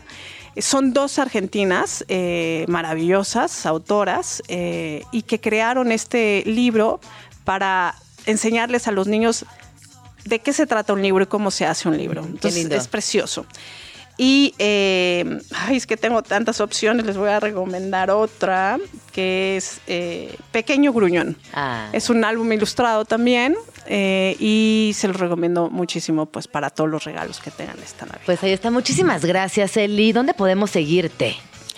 Tengo redes sociales, Eli Rosales G, Instagram, pero casi que es privada. Casi que Facebook. más bien arroba penguin. arroba penguin, mejor Penguin Libros MX y Penguin Kids MX, ahí me pueden contactar. Muchísimas gracias, Elizabeth. Elizabeth Rosales, directora de la visión infantil y juvenil de Penguin Random House. Nos vamos, se nos acabó el programa del día de hoy eh, y nos escuchamos el día de mañana. Gracias por todo. Ya nos vamos, pero nos escuchamos mañana aquí en tu oasis favorito de las mañanas. Vamos tranqui. Con Gina Jaramillo en Radio Chilango. Radio Chilango, la radio que... Viene, viene, ¿eh?